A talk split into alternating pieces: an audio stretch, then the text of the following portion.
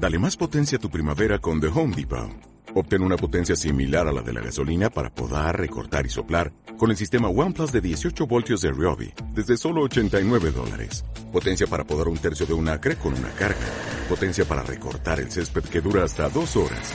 Y fuerza de soplado de 110 millas por hora. Todo con una batería intercambiable. Llévate el sistema inalámbrico OnePlus de 18 voltios de Ryobi.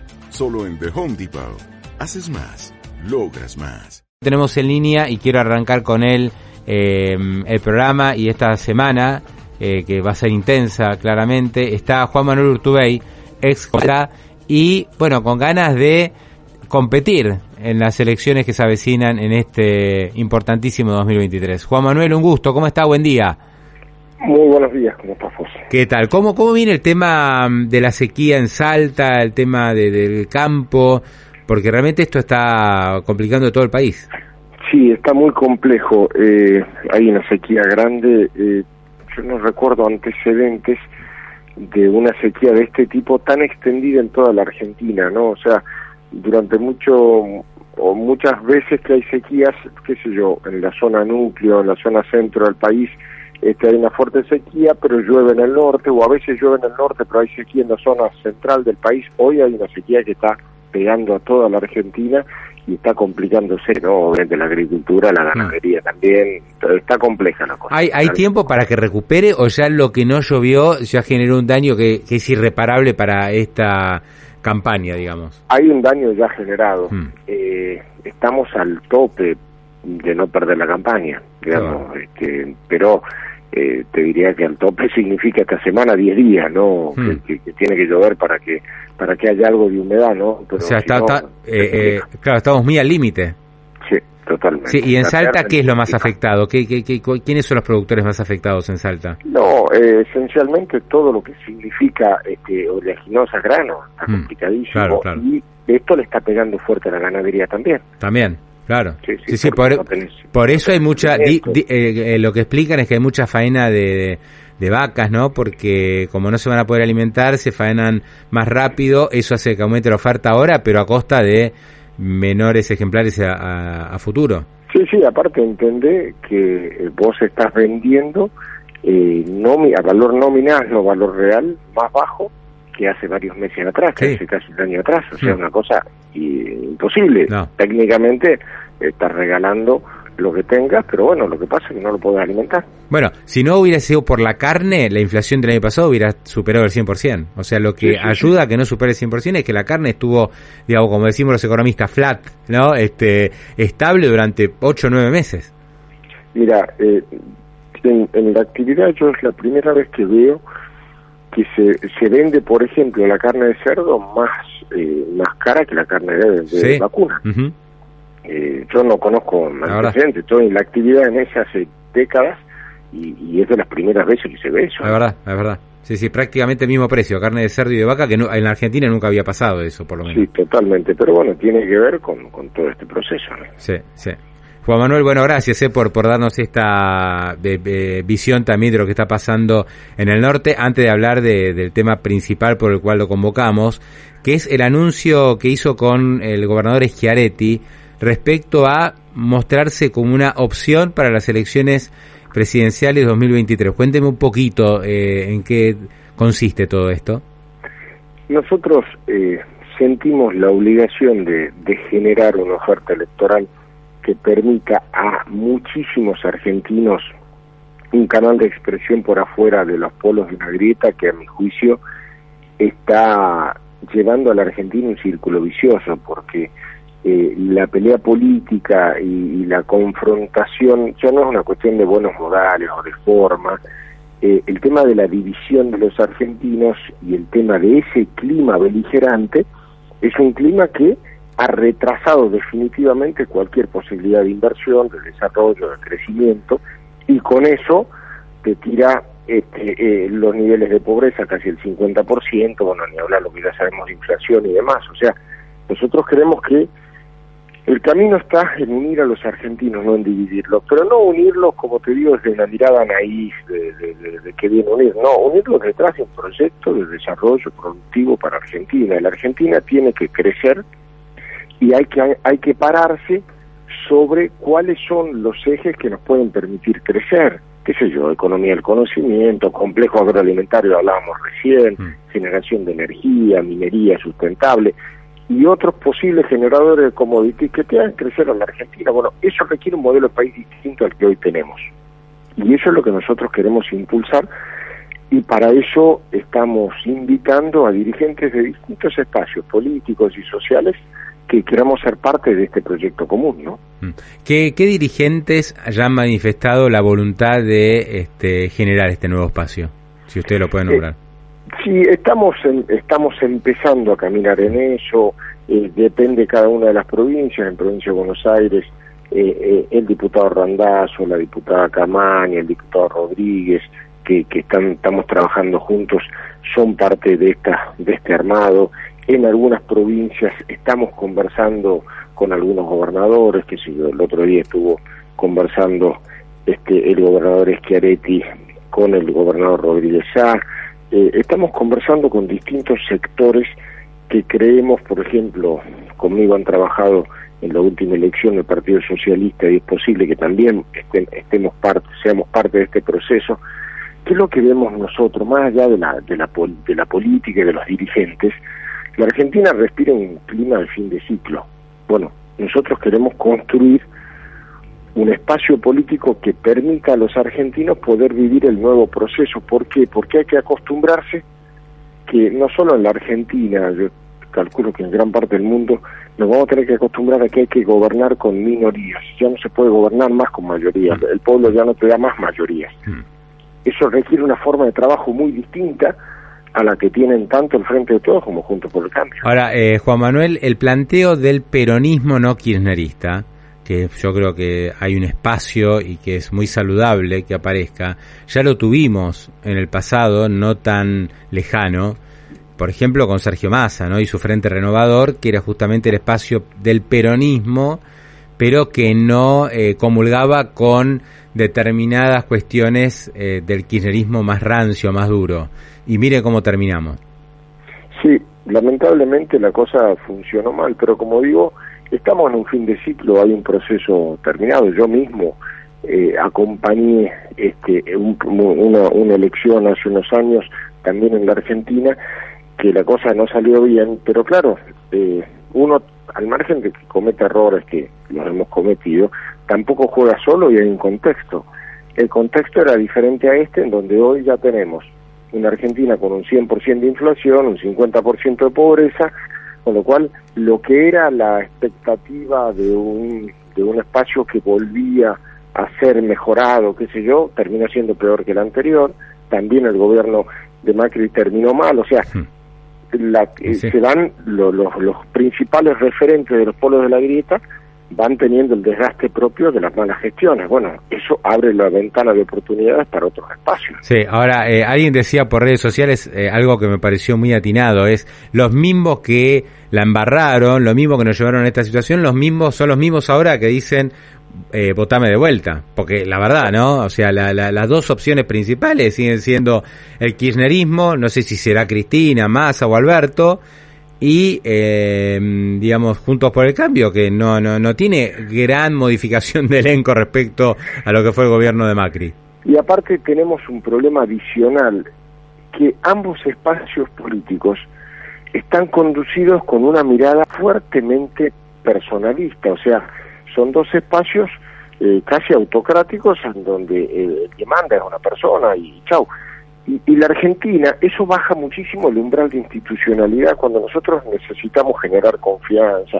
La Argentina, no solo hacia el mundo, sino también hacia los propios argentinos, tiene que generar las condiciones que te permitan este, poder tener los niveles de inversión. Necesitamos seguridad jurídica. Seguridad jurídica no es como muchas veces hay prejuicio para que los que ganan plata ganen más plata, no. Para los que son más débiles, este, eh, no, no explotados. O sea, la seguridad jurídica te permite este, poder tener, acceder a un crédito hipotecario y poder tener tu casa, te permite comprarte un auto con un crédito prendario, o sea, es para los más débiles, no para los más poderosos. Mm. Pero bueno, eso es lo que hay que entender. Ahora, cuando usted hablaba de ciclo terminado, me imagino que se refiere al kirchnerismo o especialmente a Cristina Kirchner. Hace ocho años dijimos lo mismo, ¿eh? que ya estaba, que era imposible que vuelva. Sí, pero hay una diferencia respecto de hace ocho años. 100% de inflación y 50% de pobreza. Eso significa fracaso en la gestión, porque una cosa es que termino la gestión, que bueno, puedes discutir, porque la verdad es que no, en lo personal no para mí no, no era buena la gestión pero bueno de última no está no habíamos barrancado como ahora. Ahora no caímos al fondo del pozo. Entonces en ese lugar los mismos tipos que te tiraron al pozo ahora te dicen bueno Sí, a mí, a mí lo que me sorprende un poco, Urtubey, usted está mucho más dentro de la política que yo, pero me sorprende que los gobernadores sigan tan encolumnados detrás de Cristina. Es decir, que no se plantee dentro de los propios gobernadores, decir, che, muchachos, esto ya está, listo, terminemos con el kirchnerismo de esta forma y vamos por otro camino, por ahí peronista, un poco más tradicional, si se quiere. Yo no pierdo las esperanzas de que eso pueda suceder en el transcurso de este año. es un año largo, el proceso electoral recién genera su organización, o sea, más allá de la ansiedad que a veces tenemos los propios políticos, eh, recién en junio es la organización electoral, así que cerca del segundo semestre va a haber que empezar a mirar con atención eso, porque mi percepción es que eso se va a empezar a desgranar por una cuestión casi natural, como decía, de algo que termina y como siempre algo que termina tiene que empezar a dar lugar a algo que nace. Mm. Eh, ¿Ustedes ya tienen eh, pensado ya tienen definido que van a competir o quieren ver qué onda y estudiar un poquito el panorama? Nosotros tenemos voluntad de competir en una lógica, no, sinceramente yo ya hoy estoy, eh, digamos, en otros momentos te decía, yo tengo que ser porque creo en un cargo, no, no, yo la verdad es que creo que necesitamos en nuestro espacio que haya por lo menos tres, cuatro candidatos a presidente que compitamos en las pasos para generar ese volumen que la sociedad advierte en donde que, advierta que vale la pena votar ahí. En ese contexto es que yo he planteado mi vocación de ser candidato.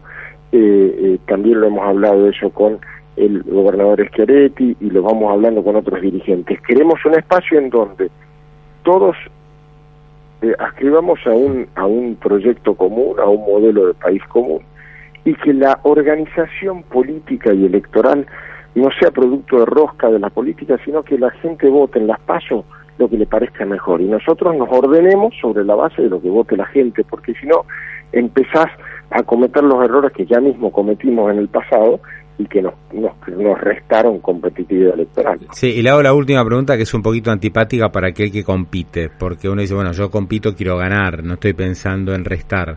Pero hay una pregunta que surge, es ¿ustedes a quién le sacarían votos si se presentan? ¿Usted qué sensación tiene? ¿Al kirchnerismo o por ahí a Juntos por el Cambio?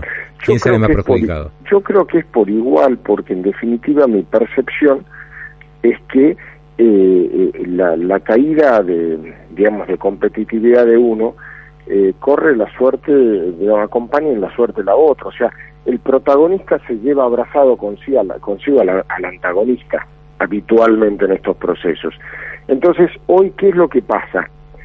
Es sabido, porque si a mí me dicen, mira, uno de los dos polos de la grieta está hoy midiendo 48 puntos, entonces si se o, 51 y si se le quitan dos entonces no pues gana no no gana en primera vuelta.